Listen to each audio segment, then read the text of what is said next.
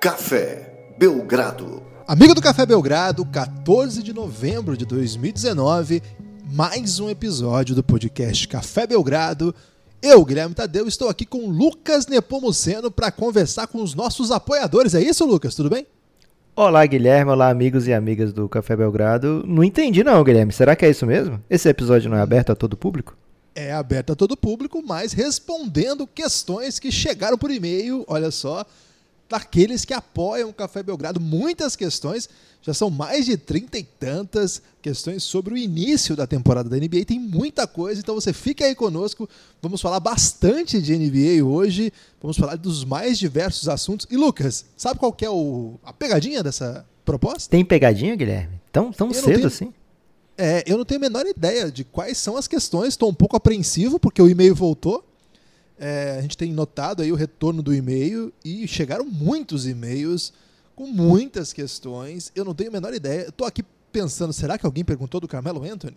Não, não tem mais pergunta do Carmelo Anthony, mas certamente deve ter muita pergunta sobre o brilho do Phoenix Suns. A pergunta Dejante é, Guilherme. Murray, tem? Dejante Murray é uma grande questão recorrente, pode ser. A pergunta é, Guilherme, tem que ser 100% sincero? Hum. Como assim? Tipo, se tiver uma pergunta, Guilherme, por qual time você torce? Você vai ter que dizer? Ah, eu torço pro Corinthians. E se for da nem... NBA? Não tenho time, Lucas. Isso aí todo mundo já sabe já. Não sei por que você insiste nessa questão. Não, é uma questão aqui retórica, Guilherme. Quero saber apenas se era preciso ser 100% honesto ou não. Já vi, já tenho minha resposta. Então vamos em frente. Sempre somos sinceros e honestos com os nossos apoiadores. É, eles vão mandar questões hoje. Talvez algumas questões aí eles vão fazer esperando uma resposta, e aí é bom a gente deixá-los felizes, Lucas. Então, às vezes, a sinceridade não é exatamente adequada também nesse, nesse caso. Respondi sua questão? É a mesma estratégia com as esposas, então. É, seguindo aqui o podcast Café Belgrado, vamos às questões. É, se você quiser apoiar o Café Belgrado, é cafébelgrado.com.br. A partir de R$ reais você tem acesso a todo Só R$ reais? Só nove reais, Lucas. Nove reais está pagando quase nada hoje em dia. Nove reais. Lucas, nove reais não está valendo nem dois dólares, hein? Queria Guilherme, o... Pior que é verdade. É, porque eu tenho IOF ainda. Exatamente. É, Guilherme, a pior coisa que já teve para propaganda do Café Belgrado era aquela moça do, do meme dos três reais, né? Porque ela fazia loucuras com apenas três reais. Mas fora isso, não dá para comprar mais nada com nove reais. Então, o melhor negócio possível é assinar o Café Belgrado. E de quebra pode mandar pergunta por e-mail em episódios selecionados, é isso? É isso, essa é uma novidade, a primeira vez que estamos fazendo isso. Talvez é, a última, Guilherme, porque já são quase 40 perguntas. E tem ainda um tempinho que a gente deixou aí para a galera mandar. Tem um, um período. É, como a gente começou esse podcast fazendo muitas questões, é, muitos episódios abrindo questões no Twitter, né, Lucas? Mas isso se mostrou inviável, porque estava chegando 130 questões, 140 questões num espaço muito curto de tempo. E muitas vezes nossos apoiadores, os caras que faziam e fazem esse projeto ir adiante, ficavam assim sem tempo de mandar, ou às vezes as questões não podiam ser respondidas com mais cuidado. Então a gente criou essa. Tem a categoria de pergunta por áudio, que é para apoiador insider, pessoal que está lá no Giannis. Se você também quiser fazer parte, é cafébelgrado.com.br. Esse é a partir de 20 reais, mais ou menos 4 dólares aí com o IOF, 3 euros e pouquinho. É, e aí tem o, essa nova modalidade que a gente está trazendo, que é, na verdade, um velho expediente nosso de querer atender aí as, as questões que estão. Questões ou perguntas nesse caso, Lucas? É, são perguntas e questionamentos. Guilherme, okay. quantos ienes está valendo a assinatura do Café Rapaz, Não tenho essa referência, mas não devem ser poucos, viu? Porque o ien é muito. é uma moeda muito interessante. O iene é para quem gosta de ser rico, né, Guilherme? não estou muito familiarizado aí com esse aspecto do ien, não. Parece que todos... é muito dinheiro, tipo um real são vários ienes. Então, okay. é tipo o banco imobiliário. Entendi. O... Não estou familiarizado com isso, mas de modo geral, moedas, né? Elas deixam as pessoas mais ricas, mas às vezes, se você ficar segurando nove reais, você não tem acesso a 96 horas de conteúdo 96 horas, redondinho já. A gente soltou essa semana mais um episódio da série Amanhã vai ser outro dia. Nesse último episódio, o Lucas explica as picks protegidas do próximo draft. Se você aí tem um time que tem aspirações no próximo draft, que está pensando aí em mudar a cara da franquia, já está olhando no tanking, olha, essa série é para você. A gente está falando dos principais prospects. Explicamos aí o drama do Wiseman, que foi considerado inelegível. Já são dois episódios, falamos um pouco dessa classe. Explicamos um pouco essa questão do, do, do tanking, da loteria, das escolhas de draft. Então vem com a gente, cafébelgrado.com.br. Essa é a série mais recente, mas tem Belgraverso, que a gente projeta cenários que não ocorreram para discutir um pouco sobre NBA. Tem El Gringo, tem o Reinado e tem muito mais que a gente viu que a gente vê. Entre outras séries, cafébelgrado.com.br você pode apoiar no PicPay também, um aplicativo aí de cashback. Então, às vezes, você apoia aí com, só com cashback, né, Lucas? Não tem gente fazendo isso? Guilherme, o PicPay me mandou hoje um aviso dizendo que ele devolveria até 20% de qualquer dinheiro que eu mandasse para meus amigos. E Mas eu não mandei não, Guilherme. Meus amigos são mais ricos que eu. Ok, então você aí apoia o Café Belgrado, cafébelgrado.com.br. Fica esse convite, venha conversar com o NBA. Se você ouve o Café Belgrado, você não está só. Se você ouve o Café Belgrado, você está conosco por onde você andar, em qualquer canto do planeta, em qualquer lugar do seu dia, em qualquer momento que a sua rotina estiver te amassando, como esses dias duros. Você tem a gente, cafébelgrado.com.br, vai ter podcast o tempo todo para o seu ouvido. E se você gosta de basquete, esse é o seu lugar, você não está só. Vamos lá, Lucas. Pronto para esquecer? Esquecemos de falar poucas? das metas, Guilherme. A nova meta é a seguinte: se a gente chegar num, num, número lá de apoiadores, o Guilherme vai parar de falar da G-League. Essa é a nova meta. Cara, Peço a ajuda de todo mundo. Nem falei ainda G-League.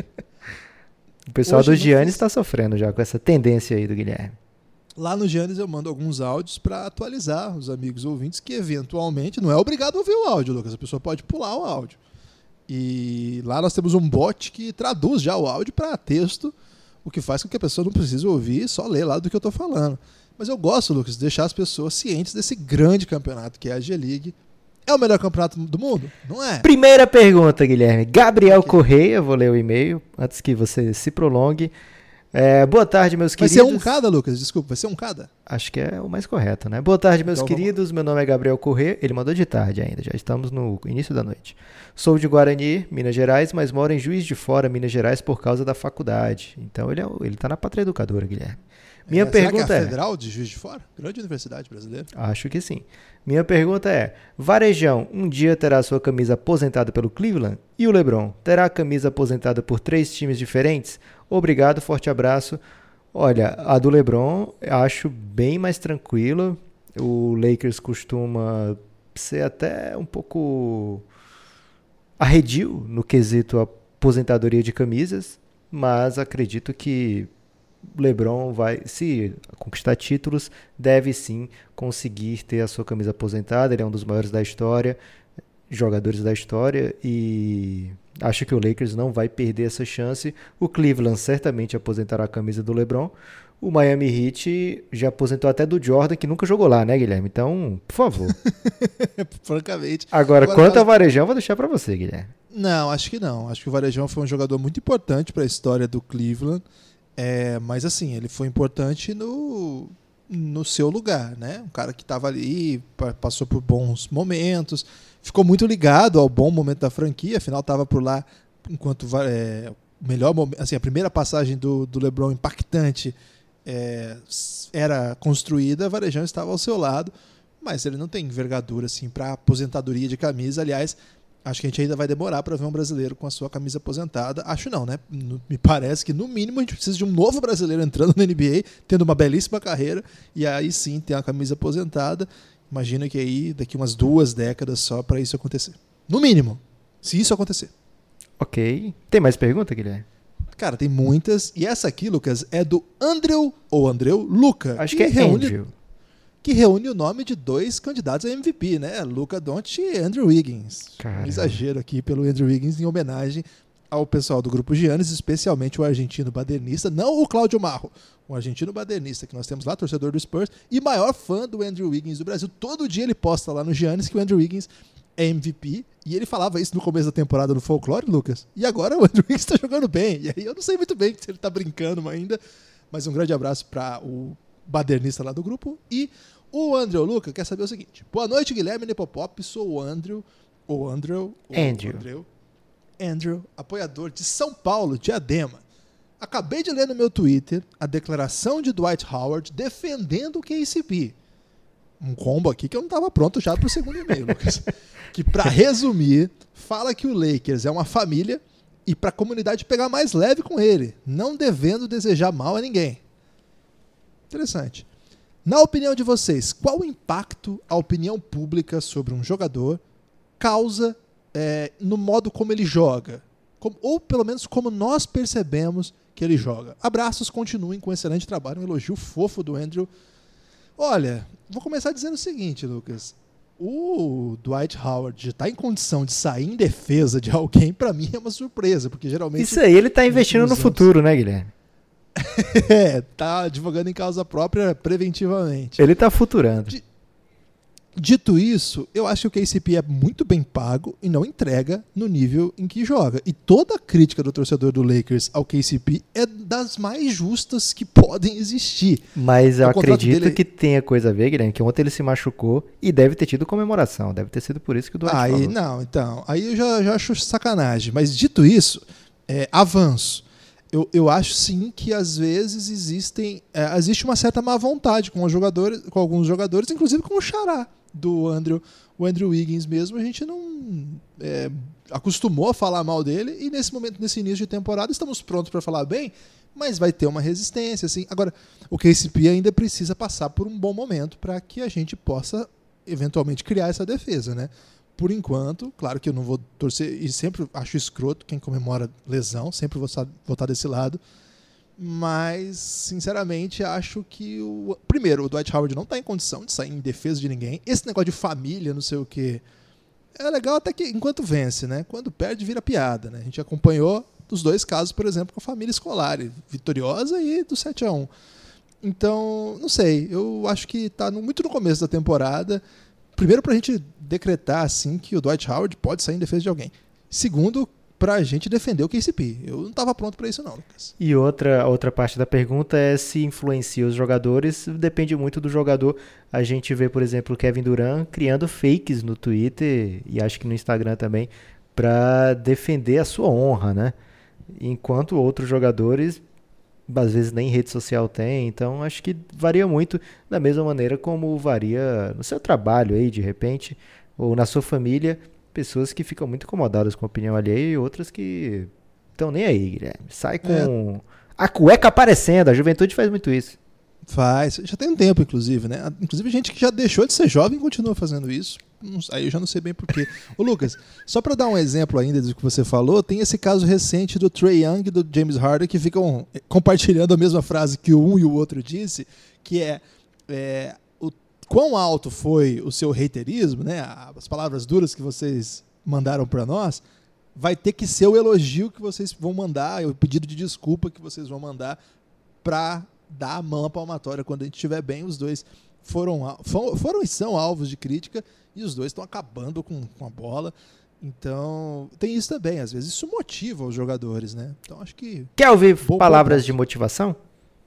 Não, não quero não. E se for do Vinícius Draper Cabral? Aí eu quero. Olá para a maior dupla de influenciadores da podosfera brasileira, quiçá mundial. Olha só aí. Caramba, Como ele, que ele tá muito animado.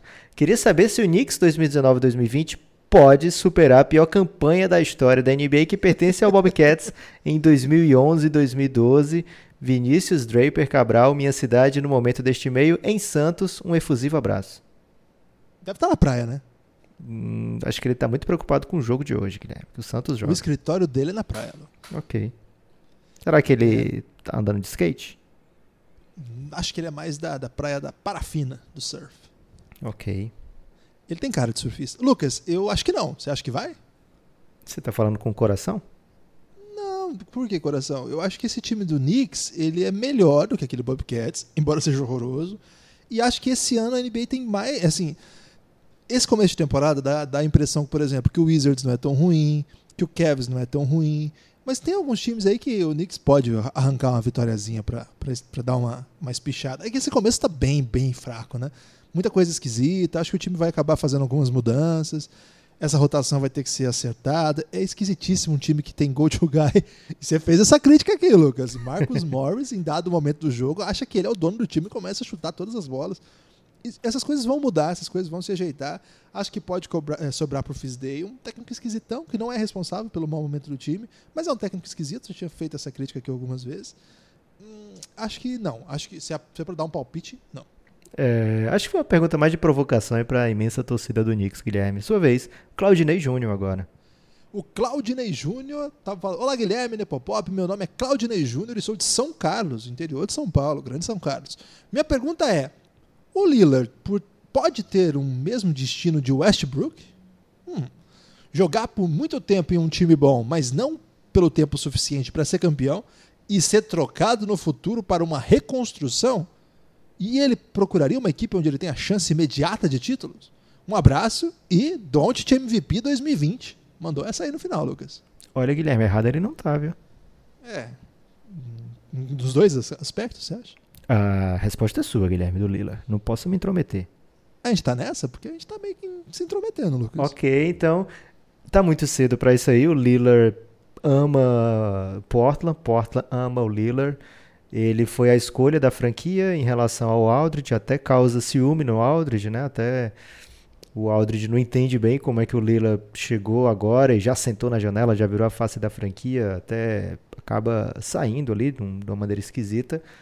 Mas o, o fato é que o Lila sempre foi muito bem remunerado por Portland, não só remunerado, como também abraçado, né?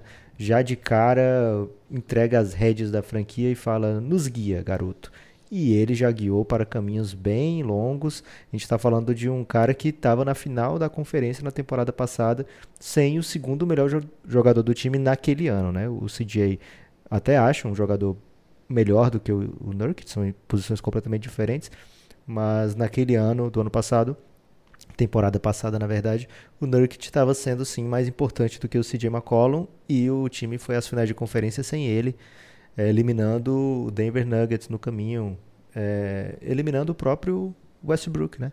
Com Series Winner do Lillard, mais uma.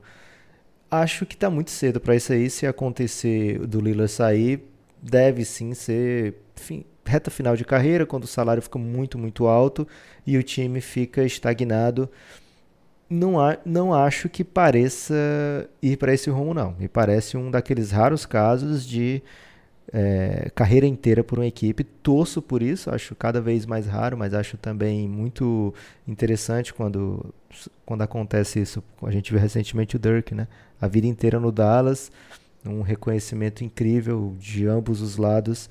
Lógico que ter o título em 2011 ele dá uma amenizada muito boa, né? Faz valer a pena tudo todo o sofrimento que passaram, né, nas derrotas, nos esforços ali, até para manter o Dirk no time, o Dallas acaba optando também por outras, outros caminhos que talvez tenha deixado de competir por títulos ou pelo menos deixado de acelerar a reconstrução.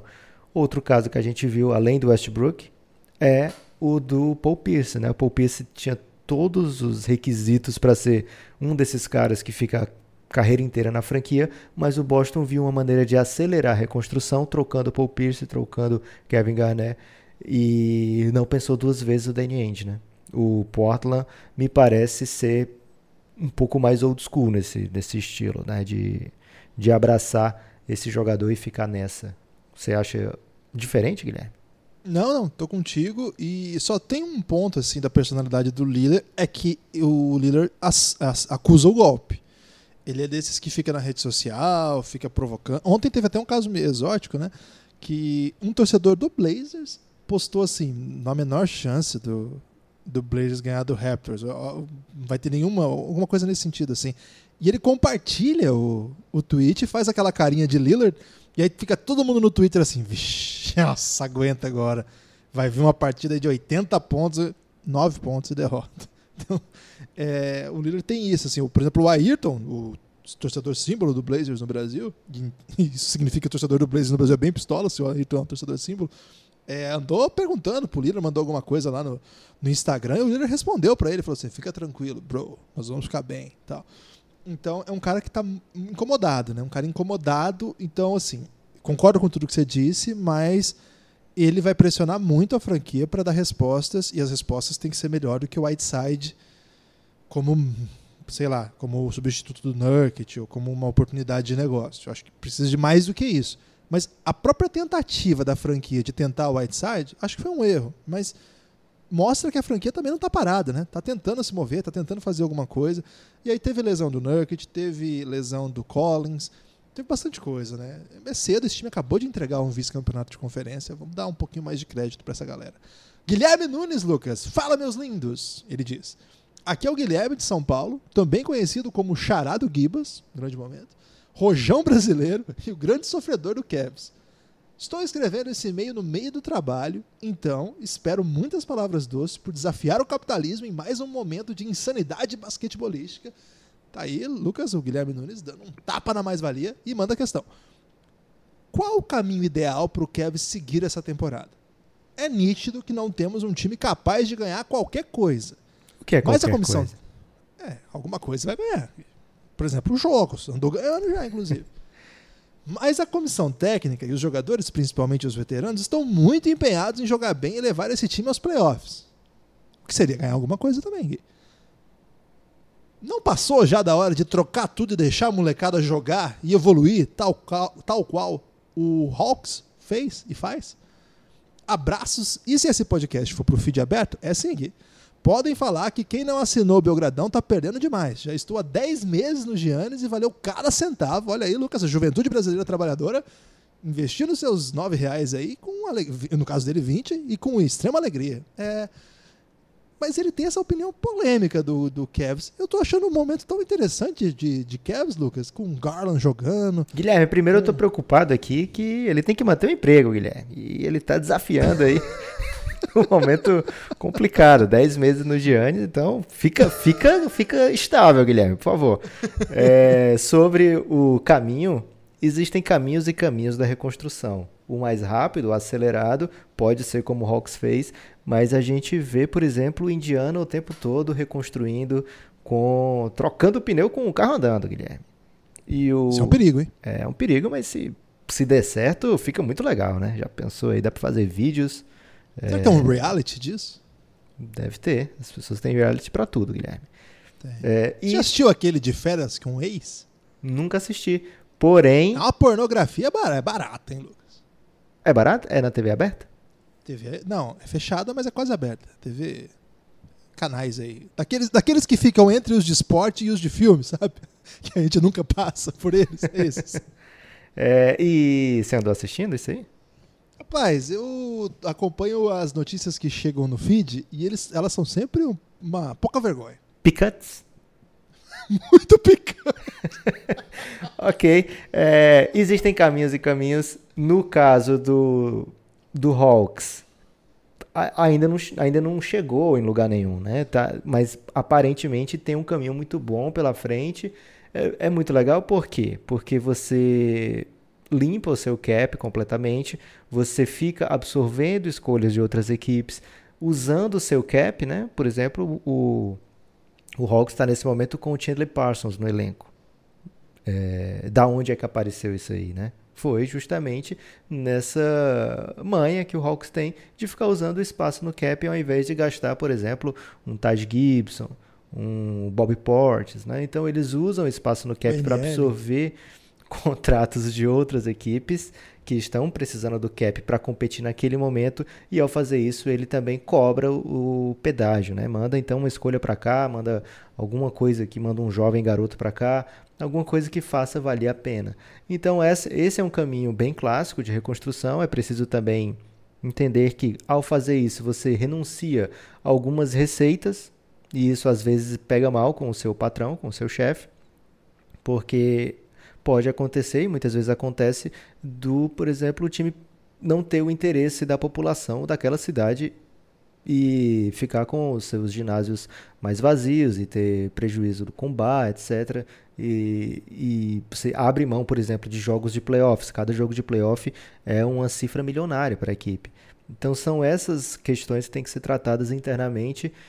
Não existe apenas um meio de se reconstruir. O Clippers, por exemplo, conseguir uma reconstrução meio inédita na história da NBA, até de marca, né? Até enquanto marca, o Clippers é, se reposiciona no, dentro da NBA, mesmo sem abrir mão das vitórias, sem ficar lutando por escolhas altas. Então, existem meios e meios. Eu tô gostando desse time do Cavs, confessar aqui, Guilherme, que é quando tá passando o jogo no League Pass, sempre tá passando o jogo no League Pass, né? Tá tendo um joguinho apertado, às vezes no primeiro horário tem muita surra, Guilherme. E o, o joguinho do Cavs é aquele que salva, que fica sempre lá, placar apertado, e essas são as primeiras opções sempre de assistir. E é bem, tem jogado um basquetinho interessante. Kevin Love é um grandíssimo jogador ainda. Tristan Thompson rejuvenescido nessa temporada. Mandando Faz... step back, hein? Teve isso, hein? É, Teve isso. Então, calma, Guilherme. Deixa. Ah, deixa já, já tem molecada no, no, no Cavs, né? Vê o que, que eles estão fazendo. É, tem aquela questão da escolha do Cleveland Cavaliers, que pode não pertencer ao time se ficar acima do top 10. A gente falou isso no último episódio lá da série Amanhã vai ser outro dia mas o time pode simplesmente estar pensando em vitórias. Não acho errado pensar nisso não, viu, Guilherme? Também não. Tô contigo nessa. Tem mais? Tem mais, tem bastante mais. Tem agora, por exemplo, o Leandro Lara, que é eu gosto muito quando nome e sobrenome são da mesma letra, Guilherme. Acho muito Sou bonito. desses também. Estimados Sou Guilherme Lucas, aqui é Leandro, escrevo e escuto desde Barcelona. Olha só, faz muito tempo que ele escuta, então. Sou apoiador desde a, semana, desde a season passada. É uma brincadeira, viu, Leandro? Eu sei que você está em Barcelona. Muito obrigado pelo seu, é. seu carinho. É porque em espanhol, desde é, você usa nesse caso. Eu sei. É, é. Sou apoiador desde a season passada. Também usa nesse, Guilherme, pelo jeito. Vocês são o primeiro podcast que coloca o dinheiro, grande momento do dinheiro. Ah, garoto. E não me arrependo.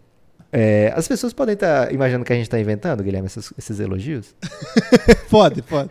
Eu gostaria de saber quanto tempo dura uma geração na NBA. Explico, ouvi muitas vezes a frase: D12 foi o melhor pivô de sua geração. É a classe de draft? É a classe anterior mais a futura? Enfim, o LeBron está em todas as gerações? Essa é a pergunta. Um forte abraço e mil glórias ao Café Belgrado. Estou emocionado, Guilherme. Eu também. Primeiro que eu admiro muito Barcelona, Lucas. É uma cidade que eu queria muito conhecer. Espero um dia ter essa possibilidade. E, poxa. É, é lá em Barcelona que tem o, o, Café Belgrado? Exatamente, bem lembrado. Em, em, Barcelona tem um bar que chama Café Belgrado. E, e ele, ele rouba todas as arrobas, Guilherme. É, rapaz, às vezes a pessoa toca lá, é uma, é uma banda que tem som, um lugar que tem som ao vivo, né? É uma banda que tocou lá no Café Belgrado, posso assim, passei lá no Café Belgrado hoje, tá? e aí marca a gente errado, né? Então, ó, se o Leandro puder ir lá no Café Belgrado fala, nos passar aí uma, uma informação aí sobre esse estabelecimento. Mas, ô Lucas, mais do que a chance de falar para Catalunha, essa possibilidade aí de discutir um tema tão legal, né? Uma excelente questão, excelente mesmo. Acho que Porque uma das maneiras de pensar no D12 especificamente pode ser aquela maneira de jogar, como os pivôs jogavam, né? Mas tem várias maneiras de encarar essa pergunta. Tem, assim, porque geração, quando a gente pensa, a gente geralmente faz um recorte um pouco de tempo mais longo, né? Não é exatamente do draft, nem de dois, três anos, não. Geralmente a gente está falando ali de décadas, né? Pelo menos uma década que dominou a NBA, uma geração. E às vezes as gerações se confundem. Por exemplo, o LeBron foi rival do Kobe, que depois já passou e foi rival do Curry e do Durant ele de fato tem uma, um corte geracional muito longo. O Tim Duncan é outro, né? Que chega muito jovem na liga, é, faz finais contra lá nos anos 90 ainda, passa por 2004 ali, naquela época que tinha o Pistons, depois o Lakers do Kobe, do Shaq, depois pega a geração lá que está mudando o jogo em velocidade. Então, de fato, tem várias possibilidades para pensar isso. E essa que o Lucas propõe me parece a mais interessante, essa de recortar o jogo, né? o jogo da década de 10, essa que nós estamos vivendo hoje, né, de 2011 a 2019, ela é muito diferente da década passada. Mas não dá para ser muito específico nesse recorte também, porque assim, ali no final da década de, de 2000 já tinha coisas parecidas com o que a gente vai ver esse ano, assim como no início da década de 2010, também tem coisa lá no começo do século. Então, esses cortes nunca são muito abruptos, por isso que essa questão é tão interessante. O que dá para dizer é que assim, jogadores que enfrentaram aqueles caras que eram dominantes no seu tempo. E aí, acho que a melhor maneira de fazer essa, essa essa resposta é difícil, mas e não é objetiva. Mas a melhor maneira de conseguir pelo menos tateá-la é pegar aqueles All-NBA. E aí, lá no All-NBA você tem um recorte muito interessante geracional, porque você pega a era do Kobe e você vê todos os anos que ele foi All-NBA. A era do Curry, você vê os anos que ele foi. A era do LeBron, você amplia um pouco mais. E aí, a partir daí, eu acho que dá para ir fazendo um pouco isso. E é daí que chega, por exemplo, a definição que o Dwight Howard é um dos melhores pivôs da sua geração. A questão é que ele está jogando ainda, mas essa geração, para a gente continuar dizendo que ele foi um dos melhores da sua geração, a gente vai ter que dizer que ele já passou da geração dele. Não sei se eu fiquei claro, Lucas, porque é um raciocínio complexo, hein? É, para exemplificar, Guilherme estava nesse mesmo raciocínio que o seu. Entre 2007 e 2008, né, a temporada, e 2011 e 2012, o Dwight pegou cinco vezes seguidas primeiro time All-NBA. É, ele tem seis All-NBAs na carreira na verdade, ele tem mais, né? Tem seis, seis até esse período aí, porque ele tinha sido o terceiro time ainda muito jovem. Então, quando ele pega esses cinco All-NBA seguidos aí, ele está sendo melhor do que Amaro Stoudemire, Andrew Bogut, eh, Al Horford, Tyson Chandler, Andrew Bynum, Yao Ming. Esses são os caras que foram preteridos aí na, nas eleições. Também ele foi muito dominante, tendo vencido vários prêmios de defensor do ano. Então, dá para ser justo com o Dwight e dizer que ele, nesse período aí, ele foi o pivô mais dominante. É, acredito que não tem nenhum outro pivô com seis ao NBAs de primeiro time desde o Dwight para cá. Então, mesmo ele sendo não estando no seu auge já há bastante tempo, Guilherme, ainda assim ele tem mais ao NBA do que todo mundo primeiro time nesse período e ele pode bater no peito e dizer au au au, eu sou animal. Gostei. O Dwight Howard aí já com duas questões, hein? É, ele é o novo Carmelo. Sua vez. É. O Luciano Espanhol, olha aí, ó, uma, uma questão da Espanha e agora do Luciano Espanhol. Ele Boa também é espanhol? Sou o Luciano Espanhol de Novo Hamburgo, no Rio Grande do Sul. Grande abraço pro povo gaúcho. hein? E queria deixar uma pergunta pro programa. O que o Zion precisa fazer para ser o Rookie of the Year quando voltar? Vocês acham que ele consegue passar os outros nomes que estão tão fortes agora? Por exemplo, Jamoran, RJ, Bar Barrett, Kobe White? Forte abraço, curto muito o trabalho de você. Valeu, Luciano. Eu acho que nenhum desses caras aqui jogou um nível que dá para dizer assim: o Zion tá muito atrás, vai ser difícil. Eles estão jogando bem. Mas se o Zion chegar dando dunk na cabeça, matando bola, que é uma coisa importante para ele dar certo na NBA, e eu acho que ele vai conseguir jogando bem, fazendo o time vencer. O time não ganha de ninguém. E se ele começar, assim, começar agora, vamos supor, né, vai, vai voltar em dezembro, vamos, tomara. Começando, comecinho de dezembro começa a jogar e aí não para mais. Joga até março e joga no nível dunks, vitórias. Não precisa nem ir para playoff, porque o time começou tão mal, mas fazer o time jogar diferente, ganhar de jogo grande, highlight toda noite, eu acho que, por exemplo, o Jamoran tá com restrição de minutos. RJ Barrett e o Kobe White são dois times que são muito bagunçados. Então, acho que dá ainda. A dá. gente está pensando hoje com a cabeça de novembro, né, Guilherme? É bom lembrar que em março do ano passado tinha muita gente querendo dizer que o Trey Young merecia ser o Rook of the Year. Então as pessoas são muito do momento. Então se o Zion voltar armando o caos, estou contigo nessa, Guilherme. Boa. Tem mais? Dimitri Macedo, olá dupla de torcedores e sofredores, tudo bem? Meu nome é Dimitri e sou de São Paulo capital. Minha pergunta é, mais uma tentativa, não, a minha pergunta é mais uma tentativa de me animar com o meu amado Chicago Bulls. Com o Satoransky junto, será que Kobe White tem chances de puxar esse time para uma estabilidade? Olha, tá estável aí nesse começo. É, mas é uma estabilidade não isso ideal. É, isso aí é maldade. Tem como trocar de diretoria em busca de uma que contaria um, uma identidade de time e pense em uma filosofia de jogo? Abraços de um apoiador que sempre escuta Chicago vindo de vocês que sempre que escuta Chicago vindo de vocês derrama uma lágrima de alegria. O que é. Caramba. O que é até confuso. Por né? eu sou sofredor aí. Porque... É o Corinthians, Guilherme. Você não disse que é torcedor do ah, Corinthians? Tá complicado esse ano mesmo. É... E aí, Guilherme, o Chicago Bulls, pro que ele. O mais fácil, Kobe White Satoransky, tem chances aí de deixar esse time na briga por. Sei lá, estar no bolo?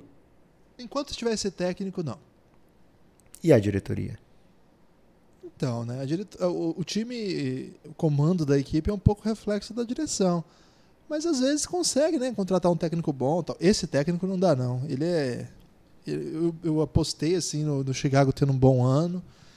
tem momentos bem interessantes desse elenco, mas eu acho que as peças principais nem são essas aí. Acho que o Kobe White faz boas coisas mesmo. Inclusive, escalei ele no meu Dunkest dessa semana, Lucas. Estou apostando nele aí. É, mas acho que não é ele que vai mudar esse time de, de, de, patamar agora. Talvez daqui dois, três anos. Acho que é Zach Levine, acho que é Laurie Markkinen e acho que o Wendell Carter está jogando uma temporada é que ninguém presta atenção, porque o Bulls, né, enfim, tá, tá passando bem desgraçadamente esse início de ano, mas está jogando uma temporada bem, bem, bem, assim, bem empolgante dentro da, das possibilidades. Acho que nesse trio aí a gente tem um pouco mais de possibilidade, mas precisa mudar o técnico. Se não mudar o técnico, não vai ter jeito, Lucas. É triste falar isso aqui, porque eu apostei nesse time. E é, é, triste também, Guilherme, a situação da Conferência Leste, né? Porque o Bulls tem quatro vitórias, o mesmo número de vitórias, por exemplo, do sétimo colocado. Então, no bolo é capaz de ficar, Guilherme. Então, fica atento aí. O negócio é não criar tanta expectativa. Esse é um, é um dos principais segredos da vida, serve para tudo.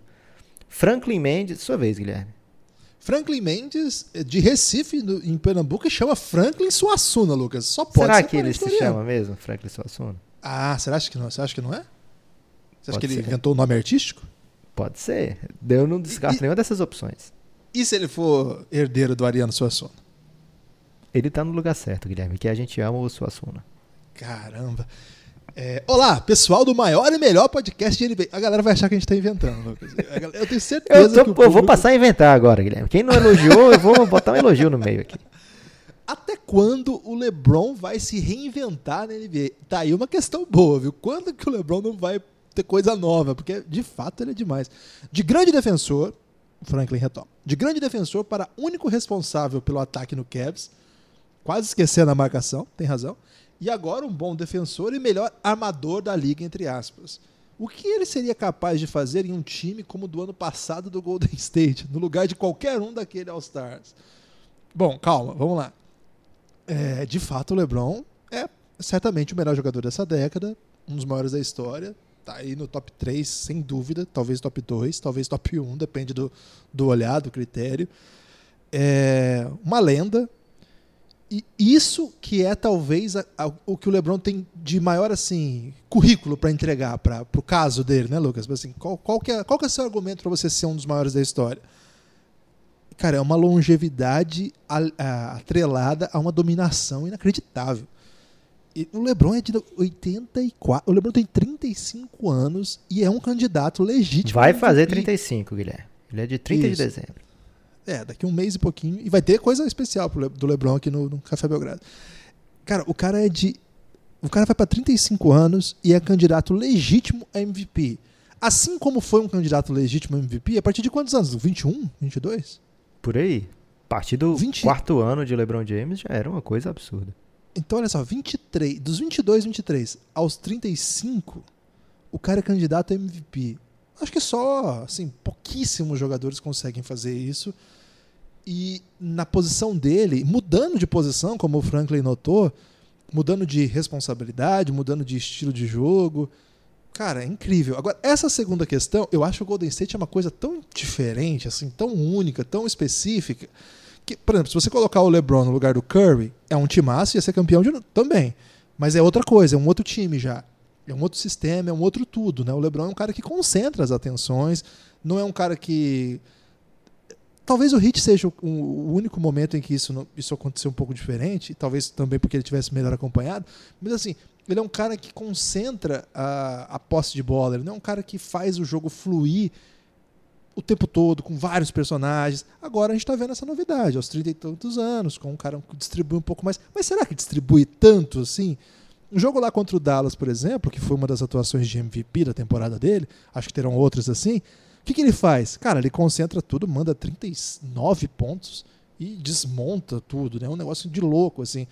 Então, eu fico muito impressionado. É, gostei muito dessa questão. Acho que. Só essa questão do Golden State que eu. Acho que o Golden State é tão especial que a gente tende, às vezes, a diminuir só porque tinha vários All-Stars lá. Mas não é só isso, né? São vários caras que se complementavam com um estilo de jogo tão magnífico, tão diferente, né? Mas não tenho dúvida também que ele lá seria campeão. Pedro Vitor Rosa Drago. Meu nome é Pedro Drago, do Rio de Janeiro, e queria fazer a seguinte pergunta para os senhores. Sou torcedor do Nets, que fique bem claro que sou desde antes da chegada de Kyrie Durant, e estou muito intrigado com a campanha do Brooklyn até agora. Tem jogo que parece que o Kyrie faz chover e ganhamos, e tem jogo que parece que ele joga com um bando de antas em quadra que chega a ser dolorido. Palavras médias, duras e suaves. Tudo bem, que não se esperava que o time fosse vingar tão cedo. Acho que esse é o segredo, Guilherme. Expectativas lá embaixo mas muitos jogadores que foram bem na última temporada parecem irreconhecíveis. O quanto disso vocês acham que é culpa do protagonismo de uma superestrela e o quanto vocês acham que ainda é falta de entrosamento? Será que não será esse ano que veremos Suns e Nets fazendo a final da NBA? Ainda não. Um grande abraço para vocês, parabéns pelo trabalho tenho muito orgulho de ser apoiador de um projeto tão bonito. Guilherme, eu tinha, esquecido, eu tinha esquecido de inventar, ainda bem que ele colocou aqui, Guilherme, no fim. Olha, Pedro, Suspeito. Acho que você tá, tá bem no, no rumo, porque falta tempo ainda para esse time jogar o que se espera, né? Falta tempo para esse time, pelo menos, ter tempo da gente poder cobrar que eles joguem bem. O, a campanha está começando agora, tá, começou o Claudicante. São jogos que alguns deles foram perdidos no detalhe, outros jogos foi como você falou, surras e que o time estava irreconhecível. Agora, sobre comparar com o time do outro ano, a gente falou isso lá na série do Quem Te Viu, Quem Te Vê, como o Nets tinha mudanças sérias no, no, no grupo. Né? O, o, o core do, do time foi bem mudado, bem modificado.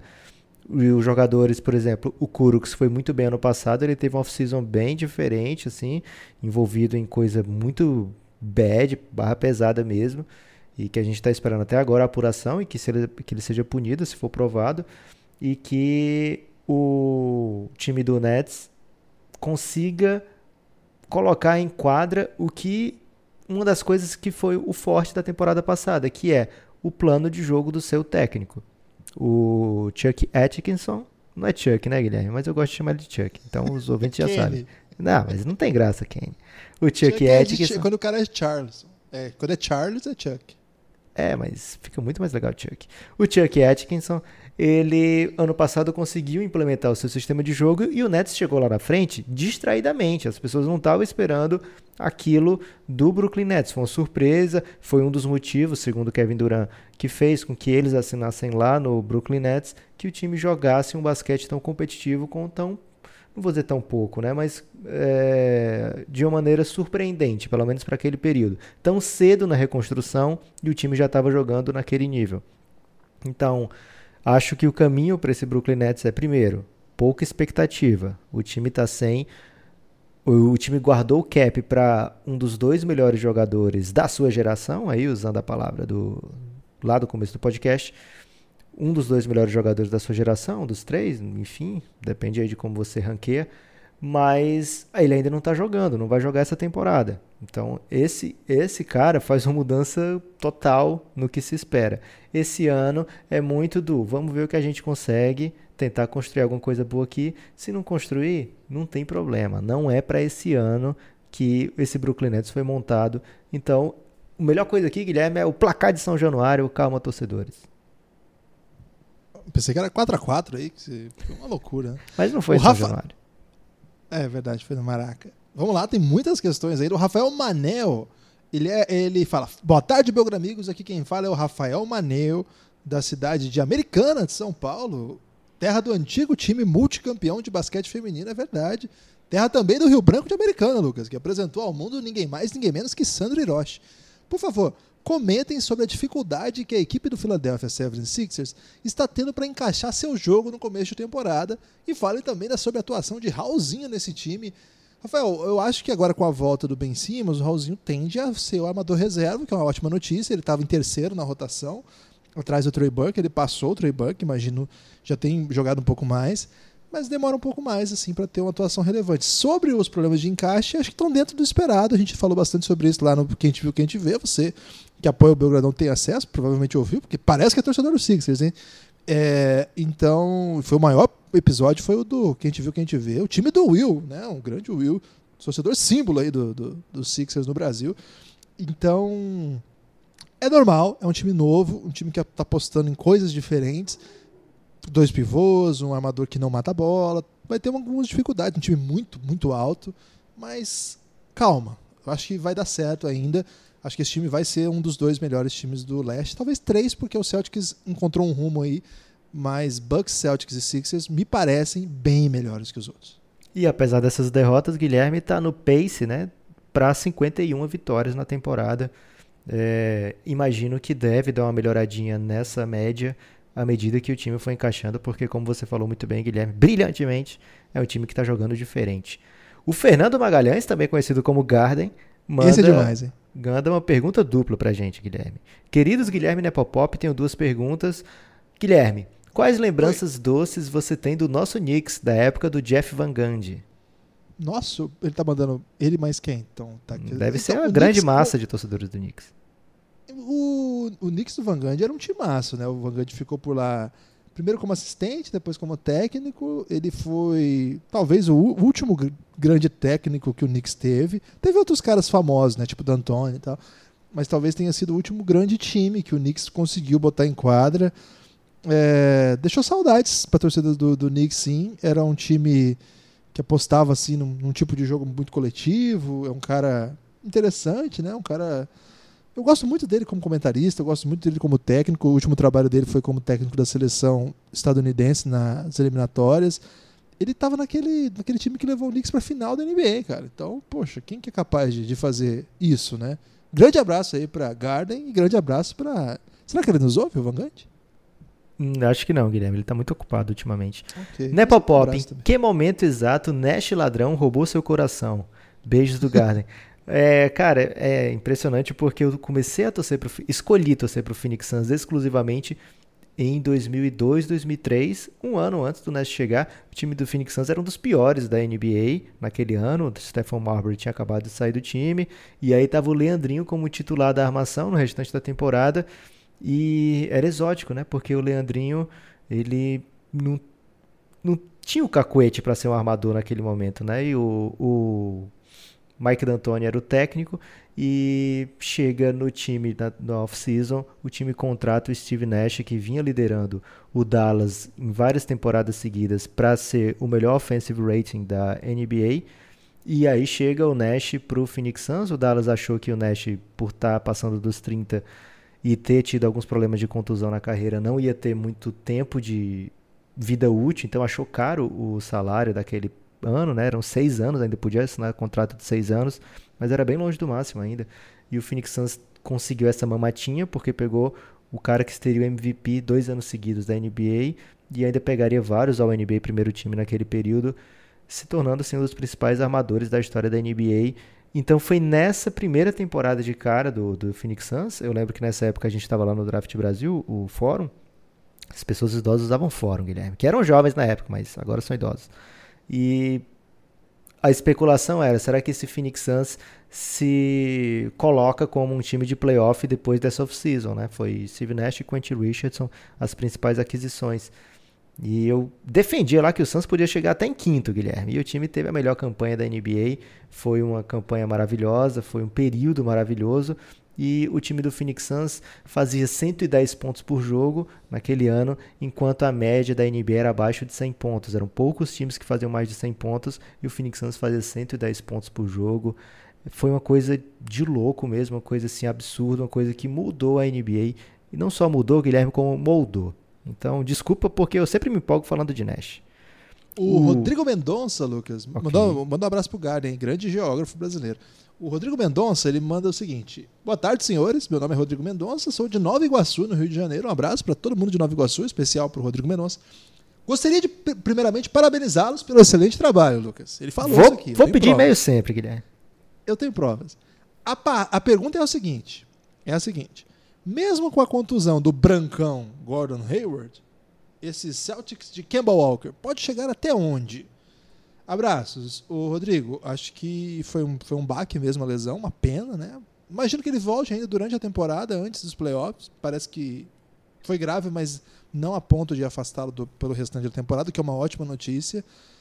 Acho que vai longe. É, assisti, acho que assisti boa parte dos jogos do, do, do Celtics esse ano. E acho que é um time muito bom. O Kemba Walker é muito bom. O Teito no último jogo jogou, assim, errou 1-18, um negócio absurdo, assim. E ainda assim o time venceu. É um time que joga duro, um time que sabe defender. O Marcos Smart é um excepcional defensor. o Tatum tá crescendo, o Kemba é sangue no olho, ele ganha jogo, o Kemba fecha jogo. Isso ele ganha jogo, a gente cansou de ver ele ganhando jogo no Hornets. No Celtics ele vai ganhar mais ainda. Para mim, hoje o quadro do Celtics é brigar pelo primeiro, segundo, o terceiro acho que ele tem mais ou menos ali. Vamos ver como é que o Indiana fica com o retorno do Oladipo, mas eu acho que o Celtics hoje é um dos três melhores times do leste e nos playoffs, poxa, tudo pode acontecer mesmo assim. Então, e o Jalen tá mandando um abraço para você, Guilherme. Grande Jalen Brown. O Pedro, Pedro pergunta, né, o, na verdade, Pedro pergunta é o, o título do e-mail dele, é só pergunta. Boa tarde, aqui é o Pedro, se preferir, o Pedro da Superliga de São Bernardo. Minha pergunta é: Tom Tite pode ser considerado um top 5 da liga? Claro que pode, Pedro, você pode tudo. Quem vocês ranqueariam como top 5 hoje, tirando os jogadores lesionados? Seguem a lista: Kawhi, Giannis, Harden, LeBron e Davis. Como todo bom jornalista, vai mais uma uma surpresa e uma decepção em cada conferência. As minhas são Suns e Blazers no oeste, respectivamente, Celtics e Pistons no leste. Parabéns ao trabalho, o Belgradão é top, não inventei, Guilherme. Abraços, Pedro Miranda. É, acho que tem... são perguntas difíceis de fazer, porque um top 5 da liga você pode encarar como os 5 melhores jogadores da NBA ou como os 5 melhores jogadores dessa temporada. Acho que a temporada do Doncic até agora, comparando com a temporada de todo mundo, tá gritando por um primeiro time All-NBA. E aí, acho que eu tiraria dessa lista do Pedro aqui, por exemplo, o Kawhi, que não tá... Load management. Né? É, no load management dele, ele é um dos cinco melhores da NBA, já provou isso diversas vezes, mas ele nunca está disponível, digamos assim, para ser um dos cinco melhores da temporada. Até agora, o Kawhi não tem sido e pode ser que não seja uma prioridade para ele, pode ser que seja uma questão bem secundária em relação a estar apto para jogar nos playoffs. A gente lembra que apesar da série final maravilhosa, o Kawhi jogou meio mancando, Guilherme, ali boa parte dela. Então o homem tem que se cuidar. Acho ele que manca le... ainda, mesmo hoje, jogando pra caramba, você vê o andar dele é meio manco. Aí então, LeBron, Yannis, James Harden, acho que esses três aí são incontestáveis. Acho que não tem muito o que fazer. E aí você coloca o, o eu colocaria o Luca hoje pela temporada que está fazendo e aí o quinto lugar eu deixaria em aberto ainda. Pode ser o Davis, pode ser. Muita gente boa, Guilherme. É. Tô contigo nessa. E decepção, é, para mim, do lado. É engraçado. O... Eu acho que o Blazers é mesmo a decepção. Mas aconteceu tanta coisa também que é difícil dizer que, né? Eu acho que o Bulls eu esperava mais. Começou a temporada, eu já falei, não sei por que, que eu esperava. Então é uma decepção meio fajuta. Mas fico com eles aí é, no leste. No oeste eu não sei. No oeste tá tudo mais ou menos dentro. Claro que o Golden State é uma decepção pela história, mas assim como do Blazers, é difícil cobrar mais, né? Os caras perderam todo mundo. Tô meio que nessa aí, Lucas. Ok, sua vez. Guilherme Góes, de Samambaia, Distrito Federal. Não conheço Samambaia, Distrito Federal. Um grande abraço aí para Guilherme Góes, meu xará. Fala, Belgra amigos. Queria deixar palavras doces para o coach Bailin e, claro, para Sexland. Lucas, o Tristan Tá no algoritmo, logaritmo do MIP Hunters? Ou MVP é mais adequado? para ele tem que ser MVP. É, porque ele não encaixa no algoritmo do MIP Hunters, já tá um idoso aí para o período que ele tem na NBA. E lógico, né? Calma, torcedores, jogadores têm streaks e acabam ficando na mente da gente aquele começo de temporada. Acho que a média do Tristan vai dar uma acalmada aí, o Aaron Baines, mesma coisa. Acho que fala um pouco também de como o começo da temporada é marcante, né? Porque o Tatum, no seu ano de novato, ele começa muito bem a temporada e fica aquela impressão que ele jogou muito bem sua temporada inteira. Na verdade, ele tem uma queda bem significativa do meio para o fim da temporada e aí sim nos playoffs ele volta muito forte. Então, para o prêmio de MIP, Guilherme, acho que ainda. Guilhermes, né? Acho que ainda temos o grosso a ser, a ser visto. Acho que esse começo é empolgante, é excitante mas não está no algoritmo, eu duvidaria muito ele ser um candidato. O Cleiton Demarque, Guilherme, fala: Boa tarde, meus jovens senhores. Olha só, palavras doces logo de cara. Sou o Cleiton Demarque de Santo São Paulo. Pergunta: o equilíbrio, um o equilíbrio desta temporada deve fazer com que os times tenham um número mais próximo de vitórias e derrotas e o fato de não ter super times Olha o Suns aí, te provando errado. Faz com que grandes craques tenham mais chances de ganharem jogos sozinhos, entre aspas? Não sei se concordam com isso, mas caso sim, este cenário pode ajudar a ter surpresas nos prêmios de fim de temporada, como um Luca Doncic, um Cat, Um catch é o Carl Anthony Towns. Ou um Siakam. Digo surpresa não pelo talento deles, mas por saírem do hall de times com margem expressiva de vitórias e jogadores com carreiras consolidadas. Desculpe-me pela pergunta grande, é que às vezes é mais interessante que a pergunta é o raciocínio que leva a ela.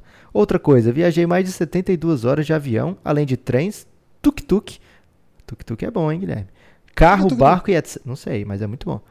E sem exageros, vocês foram fundamentais. Olha só, não inventei tuk-tuk para falar isso aqui não, Guilherme. Consumir Fica todo... aí a sugestão aí para quem for andar de tuk-tuk, com Café Belgrado é melhor, hein? consumir todo o conteúdo para assinantes e como tenho fobia de aviões, foi fundamental, pois eu só fechava os olhos e tentava focar no programa de vocês. Não sei se vocês sabem o que é ter fobia de algo, mas posso dizer que foram fundamentais e me ajudaram demais. Palavras muito doces, Guilherme. Você inventou essa, Lucas? Eu não, invento, não tenho talento para inventar isso. A viagem foi foda demais e percorreu oito países entre América do Sul, Ásia e Europa. E sabiam que na China, Camboja, Vietnã e Tailândia foi muito mais fácil achar camisas da NBA do que qualquer outro esporte? inclusive a dos anos 90, All-Star Game Space Jam. Tô esperando aí o Cleiton oferecer uma dessas camisas pra gente sortear. Eu é isso. Eu não Nem sortear, precisa. é isso, a gente sorteia entre nós, Guilherme. É isso, nem precisa ler tudo ou mesmo ler, só queria mesmo passar o sentimento de gratidão pelo trabalho de vocês e as consequências dele que às vezes vão além do entretenimento. Abraço. Guilherme, não sei nem por onde começar. Eu não vou nem responder, eu não vou responder. Eu vou só abraçar o Cleiton eu concordo com o que ele falou aí sobre as possibilidades. Acho que tem um problema que os votantes de NBA olham muito para a campanha. E, por exemplo, se o Doncic fizer tudo o que está fazendo, quase média de triple-double, mas o Dallas ficar fora de playoff, o que pode acontecer, não sei se é o que mais provável nesse momento, mas pode acontecer, acho que ele não pega nem ao NBA. Vai perigar o All-NBA, que hoje a gente está gritando aqui por um All-NBA. O Carl Anthony Towns está numa grande temporada também, mas precisa que o time fique lá em cima, né? É, acho que para ele vai ser um pouco mais difícil porque a gente tem Embiid, Jokic e Anthony Davis na posição 5, que eu imagino que é para onde ele vai ser votado. É difícil. Eu acho que a, a, campanha das equipes pesa muito. Mas concordo contigo nesse, nesse cenário que, que se aproxima. Acho que o Siakam é uma grande história dessa temporada, inclusive porque o Toronto vai brigar ali com os três que eu já falei para ter uma posição bem interessante no leste. Mas ele falou é, tanta coisa legal aí, Lucas, que eu não vou nem entrar em detalhes, só queria mandar um abraço para ele. Lucas Guide de São Paulo. Sou palmeirense, mas fico muito feliz de ver o NBB. Olha o NBB pegando todo mundo distraído aqui, Guilherme. O NBB povoado com times de futebol. Vocês acham que São Paulo ou Corinthians tem mais chance de buscar o título? Qual vocês acham desses dois, né? Eu acho que o São Paulo, abraços, Lucas Guide. Eu acho que nenhum dos dois, na real. Acho que nenhum dos dois hoje tem caixa para ganhar do Flamengo ou do Franca, os dois grandes favoritos. Mas eu vou até falar um negócio esquisito. O time do São Paulo, ele é mais vida louca, assim. Ele tem mais chance de ganhar de time favorito porque ele joga um basquete meio meio doideira. E o Georginho fazendo... tá demais. Né? É. Então, eu, eu acho que o Corinthians é um time mais organizado que o São Paulo, mas o São Paulo tem essas coisas de ter o melhor jogador, talvez um dos melhores jogadores do campeonato, e um monte de cara que mata a bola, que num dia aí podem até ganhar de times melhores do que eles, né? Mas acho que nenhum dos dois hoje eu vejo com possibilidade de título. Grande momento do NBB, hein, Lucas? Pintando aqui. O Daniel Pacheco da Costa não disse de onde é, hein, o Daniel? Tá escondendo. Ah, Tenha não, tá calma, tá Guilherme. Aqui. Você tá mandando palavras duras à toa. Ah, caro Guilherme Tadeu e Lucas Nepopop. Acho que Maceió ainda não foi mencionada no Belgradão. E estou ansioso pelo grande momento do Paraíso das Águas. Tá, mas ele não falou que é de lá, Lucas. Ele só falou que Maceió não foi é, mencionada ainda. Você, Guilherme, você é muito quadrado, Guilherme. Okay. Você, tem que, você, tem que ler nas entrelinhas. Eu nunca fui a Maceió. Mas já fui em Recife, que é muito perto de Maceió. Também já fui a Recife e não fui a Maceió. Aí parece que pode pintar esse ano aí, hein? Quem sabe, hein? Já pensou? Esse ano não, né? Que já tá acabando. Mas quem sabe 2020 aí, Belgradão em Maceió. Seria maravilhoso, hein? É, KCP, mais uma de KCP, segunda do dia. KCP termina a temporada no Lakers? Belgrado. Acho que a pergunta é: KCP termina a carreira no Lakers, Guilherme? Eu acho que termina, hein? Se você é torcedor do Lakers, tendo a dizer que você não vai ficar feliz com essa questão, mas acho que termina sim. Lucas, o Emanuel também mandou questão aqui. Você vai ler? Saudações, Belgradão. Emanuel de Londrina, Paraná. PJ Tucker, depois do lance de ontem, merece palavras duras ou palavras doces? Aquele abraço. Para quem não sabe, o PJ Tucker ontem roubou a bola do Kawhi Leonard, errou a bandeja livre e ainda se bateu na naquele né? É, ele bateu naquele naquela sustentação da cesta E foi muito feio o lance. Merece palavras doces, Guilherme, porque ele. Lucas, posso contar uma aqui? Do PJ Tucker? Quando eu era criança, não, não era bem criança, já era meio grande já, mas eu não acompanhava tanto basquete assim. Eu achava que garrafão era aquele negócio. muito bom. Parece um garrafão aquilo, né? O garrafão, claro, é área pintada, onde os jogadores podem ficar três segundos. É. Mas eu achava que garrafão era aquele negócio que ele tem uma pinta de garrafão, se você olhar para ele. Aí você ficou tentando lembrar o nome daquilo e veio na minha cabeça assim, garrafão. Eu falei, não, porra. Meu nome é Ivan Domingues e sou de Taboão, Taboão da Serra, São Paulo e torço para o maior do Texas, o time de Jacob Poro, o maior austríaco desde Moza e Nick Lauda. Esse é o Ivan. Sou muito fã de vocês, não estou inventando, simpatizo muito com o Nepopop, obrigado. Mas no desafio do Desert Island, caramba, ele foi longe aqui, Guilherme. E do Belgraflix versus Belgra Prime, isso ele tá falando do Elástico Mental, podcast de cultura que a gente tá safadando. Guilherme ainda não lançou episódio há muito, faz muito tempo que a gente não tá lançando voltar, episódio. Hein? Fechei com o Guilherme, ele errou muito. Eis que este brilhou muito nas escolhas. Ivan, desculpa, não tô conseguindo ler o resto do e-mail. Brincadeira. A minha dúvida é sobre o draft. Em uma situação normal, ou seja, sem uma classe de notáveis, a partir de qual pique você deve priorizar o encaixe e não o talento bruto do atleta?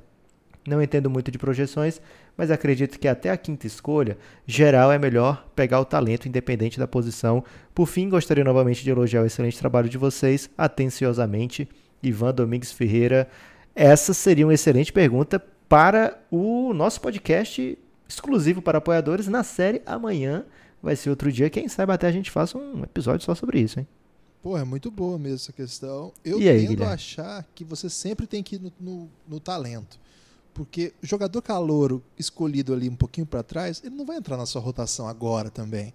Então não dá para você tapar buraco de rotação com um jogador que vem do draft. O jogador que vem do draft pode ajudar a sua rotação com o tempo, desenvolvendo esse jogador. E aí, esse jogador tempo... pode até entrar, mas acho que eu tô com, contigo nessa, Guilherme, que não é, ele vai entrar não é por causa da posição, né? Ele vai entrar não, pelo talento, é. porque, por exemplo, tem o caso do Draymond Green, do Malcolm Brogdon, foram escolhidos lá atrás, eles já eram mais idosos e foram escolhidos pensando, acho que esse cara vai me ajudar já. O Jalen Brunson também. É, eu acho que o debate seria mais é, talento que eu vejo ou talento projetado. Acho que é. essa é a e verdadeira. é físico, né? Isso, a verdadeira pergunta que os scouts fazem e alguns preferem de um jeito, por exemplo, o pessoal do OKC foca muito no potencial. Né? Eles sempre escolhem do meio para trás e sempre projetando o home run, né? Ou como os japoneses falam, Guilherme, como é? Hamura. O Hamuran. Enquanto outros vão no, no que eles conseguem ver naquele momento. É uma bela, é uma bela disputa. E às vezes o, o time pode ter no mesmo board o jogador que ele considera mais promissor logo atrás ou logo à frente de um jogador que ele quer muito e que talvez não tenha um potencial tão alto, mas se ele já sair antes, o time fica obrigado a escolher aquele outro. O Mat é sua vez, né, Guilherme? Li vários seguidos, é, o, eu acho. O, Gabriel Vivone, grande abraço pro Gabriel. É, não diz de onde é o Gabriel, hein? Esse eu posso falar porque eu já li o e-mail na íntegra e não disse de onde é aqui. Está rolando boatos de que o Orlando Magic está de olho em DeRozan e que a base da troca seria Fournier, um sonho antigo seu, hein, Lucas? E mais alguns ativos para bater salários e possíveis picks. Lembrando que DeRozan tem uma player option para a próxima temporada e que provavelmente deve sair desse contrato. Vale a pena o investimento para o Magic, visando melhorar o seu ataque? Vale a pena perder um chutador de três para pegar uma estrela que não chuta de três? Um abraço, um grande abraço, Gabriel. Uma questão excelente para Lucas Nepopop. Hein? Cara, seria uma troca que a gente sonha há muito tempo aqui no Café Belgrado, desde que eu te sugeri, né, Guilherme? Você topou na hora, Fournier na mão do Pop, é algo que a gente quer ver há muito tempo. Faça isso acontecer, quem for responsável, por favor. É, investir num time, num cara que não chuta de três para o time do Magic hoje eu acho bem complicado, porque além de você tirar o melhor chutador do time, que é o Fournier, você colocar um cara que já não chuta no time, no elenco que tem Fultz, Aaron Gordon é, Jonathan Isaac e Vucevic, você deixaria o seu time numa situação bem complicada no quesito bola de três pontos. Não sei se é o encaixe ideal para o Magic, não. Acho que o Magic precisa muito do Fournier. Mas estou topando em uma three-way, Guilherme. O importante é colocar o Fournier no San Antonio. É, o pessoal do Magic é, andou, eu falo pelo Leilson, que é o nosso apoiador, que tá lá no Giannis, e ele tava bem revoltado com o Fournier essa semana, Lucas. Teve isso aí, então de repente isso atiça aí a comunidade da Flórida para fazer essa troca. O Matheus Alencar São Luís do Maranhão. Então Esse eu que vou ler, porque ele é nordestino. Guilherme. Ok. Olá, sou Matheus Alencar de São Luís do Maranhão e lanço as seguintes indagações. Na douta e distinta Indagação, opinião de. é questão ou é pergunta? É uma grande questão, Guilherme. É uma questão que vem indag- indagante.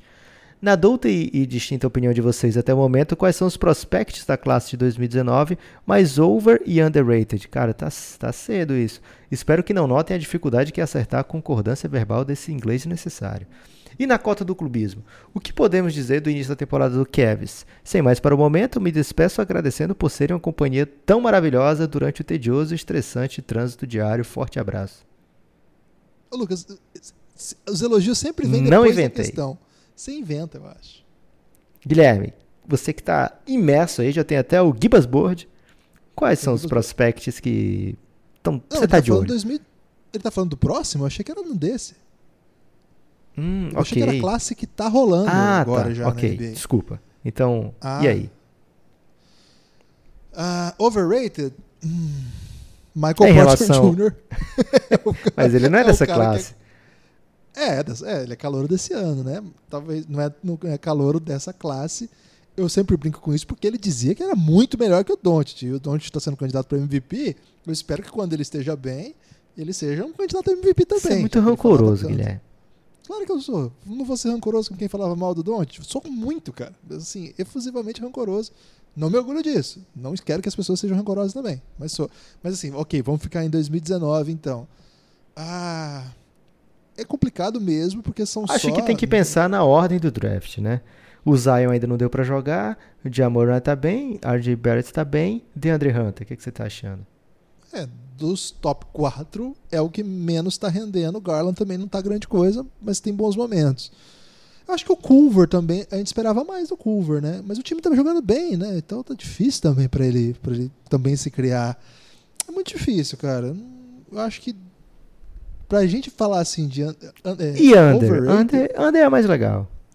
É, Alguém que ficou lá pra trás e poderia ter saído antes. Tyler Hero? pode ser.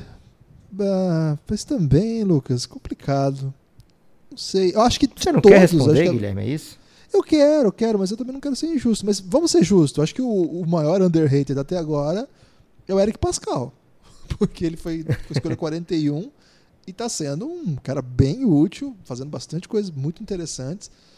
Acho Tá levando o Golden State a lugares que não eram imaginados. Isso a gente pode falar.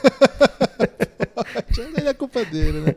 Mas acho que desses aí, acho que, acho que é ele o cara mais interessante, assim, do, de lá pra trás. Agora, overrated. Eu tenho outro que nome.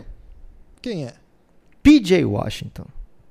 É, ele era bem underrated, né? Pouca gente se empolgava com ele. A escolha 12 do Charlotte por ele foi criticada. E o cara tá jogando bem, titular, o time Foi tá visto, não, não chegou a ser criticada, mas foi vanilla, pra usar uma palavra que os americanos gostam. Foi meio, Que- ah, não, vai dar nada, assim, não vai mudar a cotação do dólar. Se bem que hoje tudo tá mudando a cotação do dólar, Guilherme. Qualquer Mas- coisa muda a cotação do dólar. Mas não, não, não- não causou empolgação. É o risco e esse, PJ Washington. E esse, come, esse começo de temporada dele causa empolgação, sim. Tô gostando. Kentucky, né, Guilherme? Kentucky é foda. Kentucky é o caos. O Francisco Passarelli manda uma, uma carta aqui, Lucas. Queridos Guilherme e Lucas, me chamo Francisco e sou de Santos, mais um Santista. Mas resido em São Paulo há mais de 12 anos. Vamos ter que fazer o vocês Belgra Palusa em Santos, Guilherme. Cara, ia ser demais, hein? Será que, que rola isso aí? Vamos falar A gente tá Drake. precisando de um escritório na praia. Ah, qual que é a praia boa lá de Santos? Você manja? É a Nunca praia fui de Santos, cara. Tem a praia do Gonzaga, o pessoal fala. Ok. É, voltando. Acompanho vocês desde o primeiro ano de Café Belgrado e desde 2019 sou apoiador. Olha aí, grande momento dos apoios. Conheci vocês graças ao Rômulo, assim como muita gente, é verdade. Acompanho a NBA com afinco desde 2016, mas a partir de 2018 se tornou meu único esporte.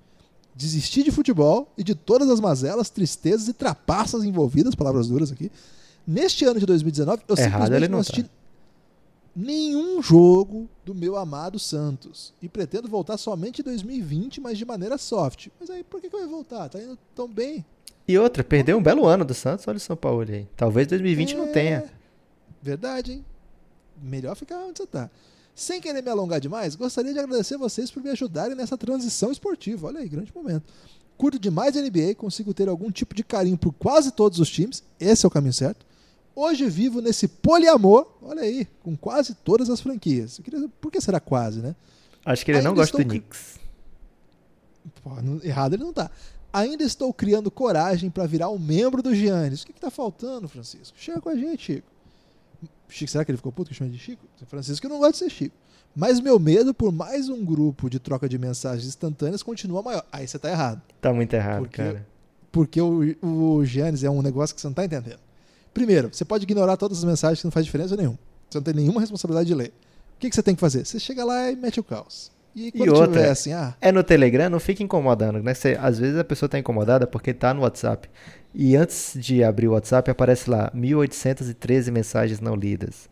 E no WhatsApp muitas vezes tem mensagens importantes, então você fica apreensivo. Tem parente, tem patrão. No Telegram, tem... a maioria das pessoas usa o Telegram para o Giannis. Essa é a grande verdade. O Telegram foi criado para o Giannis e é quase exclusivo, né? Então, a pessoa chega lá, arma o caos, brilha, é, recebe carinho, recebe às vezes palavras médias e já sai.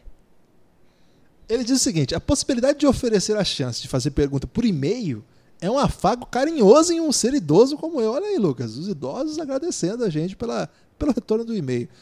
Depois desse longo nariz de cera, vamos à minha pergunta. Não como conheço sou jornalista de Eu não conheço, não. Você conhece? Eu acabei de dizer que não conheço. Ah, ok.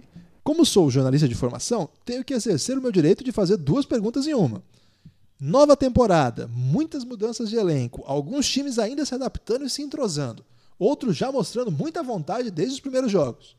Vocês, foi tipo o Cicero Melo, né, a introdução. Vocês colocam um número de partida limite, por exemplo, 30 jogos, para validar uma temporada de algum time, sendo ela positiva ou negativa? Ótima questão, hein? Quantas, Lucas?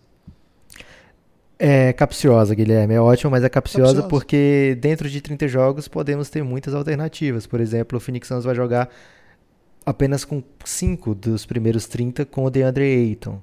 E ao mesmo tempo, 30 jogos já é quase é mais de um terço da temporada. Então já tenho que já dá para ter uma leitura muito grande do jogo, né? Acho que tira, excetuando as equipes que a gente vê claramente que não estão conseguindo tirar o melhor dos seus jogadores, e aí são algumas equipes, ou por, como por exemplo, falamos de Brooklyn Nets aqui, começo de um trabalho, falamos de Philadelphia 76ers, que é uma guinada num time que já manteve ali as suas principais peças, mas trouxe um, uma forma de jogar bem diferente. E é, então esses times que a gente sabe que tem mais a dar, a gente dá um esperadinho ali. É, e principalmente time que a gente sabe que vai aos playoffs, né? Dá para esperar até reta final mesmo, até fevereiro, março, mesmo que o time não esteja jogando bem, normalmente ele tá com as vitórias necessárias para ir para playoff. Agora, quando são campanhas positivamente surpreendentes, como a gente vê do Phoenix Suns, como a gente viu a do Kings ano passado, que não chegou a playoff, mas foi um time competitivo do início ao fim. Essas aí, a gente com poucos jogos de temporada sabe que, excetuando casos de contusão, ou suspensão, como vimos, né? É, mais sérios, esses times devem se manter numa temporada legal por todo durante o período inteiro, né? Então, por exemplo, hoje eu tenho uma certa segurança de falar que o Phoenix Suns vem para uma temporada muito boa, é, comparando com a expectativa antes. Tenho também uma ciência de que Andrew Wiggins está fazendo coisas que ele não fazia nos outros anos. É capaz de levar esse Minnesota a uma campanha bem mais interessante do que o que estava projetado é, enquanto o Blazers não parece que que está confortável, né? Então esse tipo de, de para decepção acho que dá para esperar um pouquinho, Guilherme. Agora para time que a gente vê que está jogando bem, acho que sei lá 15 jogos, 20 jogos já é mais do que suficiente para a gente ver o que está acontecendo de positivo ali. É. E para time que, que a gente espera que vai mal e começa muito mal, tipo o que está acontecendo com o Knicks, por exemplo, aí não tem que esperar, não. Aí é só falar é. mal do Knicks mesmo. LeBron James está se arriscando demais? Essa é a segunda. Jogando tantos jogos e com tamanha doação? Obrigado pela atenção e parabéns pelo projeto e dedicação. Pô, valeu, Francisco. É, cara, o LeBron acho que ele quer ser MVP. Eu acho que esse é o, esse é o naipe aí. Quando ele, se ele sentir que dá, ele vai continuar acelerando. Se ele achar que, por exemplo, o Giannis já tá um negócio sinistro. Se ele sentir assim que o Giannis vai disparar, é, a campanha do Bucks vai ficar muito boa e geralmente a melhor campanha ganha MVP e o, o Giannis já é MVP melhorar os seus números, como está acontecendo, eu imagino que ele vai tirar um pouquinho o pé, se preservar para playoff. Cara, mas o LeBron sabe o que faz, né? Se tem alguém e é bom que lembrar que, que, faz, é ele estava acostumado a jogar 110 jogos por ano, sei lá quantos, e ele jogou muito pouco na temporada passada, né? 50 e poucos. É. Então são faz diferença, né? Faz. E Lucas, Vamos ficar por aqui? tem uma última ainda nesse episódio. Ok. É o Carlos Gabriel. Carlos Gabriel Arpini. Essa é a última desse episódio, mas tem mais episódio. Vem aí a parte 2 dos perguntas e respostas. Como é que fala em inglês perguntas e respostas, Lucas, pra gente usar o inglês necessário aqui? Q&A. Q, como é que é? Q&A. Q&A. É o quê? Aquele... É, é questions and answers. Ah, ok. Vou botar um inglês necessário no título. O que, que você acha? Muito bom. É o indicado. Então esse é o... Mas normalmente, Q&A, quando é assim um. de pergunta, é mailbag que chama. Meio bag, mas esse é meio batido já, não é não? Ok, Q&A vai pegar as pessoas distraídas. É, pode ser. Q&A parte 1. Então nós vamos... Esse aqui é a parte 1. Daqui a pouco tem a parte 2. Daqui a pouco... Amanhã, no dia seguinte que a gente soltar esse, vem a parte 2 dessa grande... Esse grande debate desse início de começo de temporada. Esse início de começo é muito bom, hein, Lucas? Esse início de temporada. Mas essa é a última questão dessa primeira parte, então, do Q e A. Prezados Lucas e Guilherme.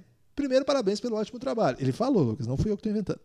Escrevendo esse e-mail, me sentindo novamente em 1999. Aí mandou uma certa ironia de quem é jovem, mas não é tão jovem assim. Se ele já Essa mandava peça- e-mail em 99, É, mas quem critica o envio de e-mail, mesmo que ironicamente, tá se achando meio jovem. Tem que falar isso ok. aqui. Essa peça de arqueologia vem de Vitória do Espírito Santo, capital, capital mundial da muqueca, que não tem leite de coco nem dendê. Mandou aqui a receita já. Aliás, o Gabriel. Ele mandou a não Giannis, receita, né? Exato, porque lá no Gênesis o tema de alimentos sempre domina o ambiente, né, Lucas? E as pessoas são muito autoritárias lá com receitas e, sobretudo, com não receitas. A pergunta é o seguinte: se o Golden State estivesse na costa oeste, a vida seria mais doce? Caramba. Não, tá Acho-. Se fosse na costa leste, será a questão. E É, sim, esse era o grande elástico. mais doce. Seria mais doce, mas acho que sem Curry, sem Clay, as coisas não, ter- não tinham nem fundamento. Guilherme. Cara, mas seria mais doce, Ok. sem dúvida. Mas mais frio também, né? É, E e, a Maria aí Eduarda? não estaria em Oakland e nem em São Francisco. Seria muito triste pra eles. Ó, ele tá dizendo o seguinte: a Maria Eduardo tá perguntando quando sai o novo episódio do Elástico Mental. Vai rolar. Vai rolar. Em dezembro. Ah, ele diz aqui. Ah, ela vai ganhar uma irmã, a Ana Luísa. Olha aí. Estou mais perto do Lucas agora, hein, Lucas? Você fazendo inveja aí, as pessoas estão reproduzindo, aumentando a população brasileira. Esse chamado que você fez aí para alcançarmos a China no mercado de NBA. Então, grande abraço para Carlos Gabriel, para Maria Eduarda e para Ana Luísa que está chegando e toda a família do Carlos. É, mas acho que sim, Lucas. Acho que seria bem mais tranquilo. Talvez aí a gente teria o Golden State hoje, uma campanha horrorosa ainda, empatado com o Chicago Bulls em sétimo do, do leste. Poderia acontecer isso. Ok. Então, sim, eu acho que seria uma vida bem mais tranquila. Você tem destaque final, Lucas? O meu destaque final, Guilherme, é o seguinte: fique atento que já já tem QA. QA? Vai ser QA ou QA? é difícil falar isso aí, hein, velho? QA, não é tão difícil, não, Guilherme. Vai ter não QA parte acostumado. 2. E, por favor, se você não apoia o Café Belgrado, pense com carinho, dê essa chance pra gente. A gente vai tentar te satisfazer aí com muito barulho no seu ouvido. E a gente leu o e-mail inteiro de apoiador, né, Lucas? A gente não corta pela metade, não, né? E se não for apoiador, Guilherme, você nem recebe? É, as coisas estão ficando difíceis para os não apoiadores, hein? Palavras médias. Forte abraço, Guilherme.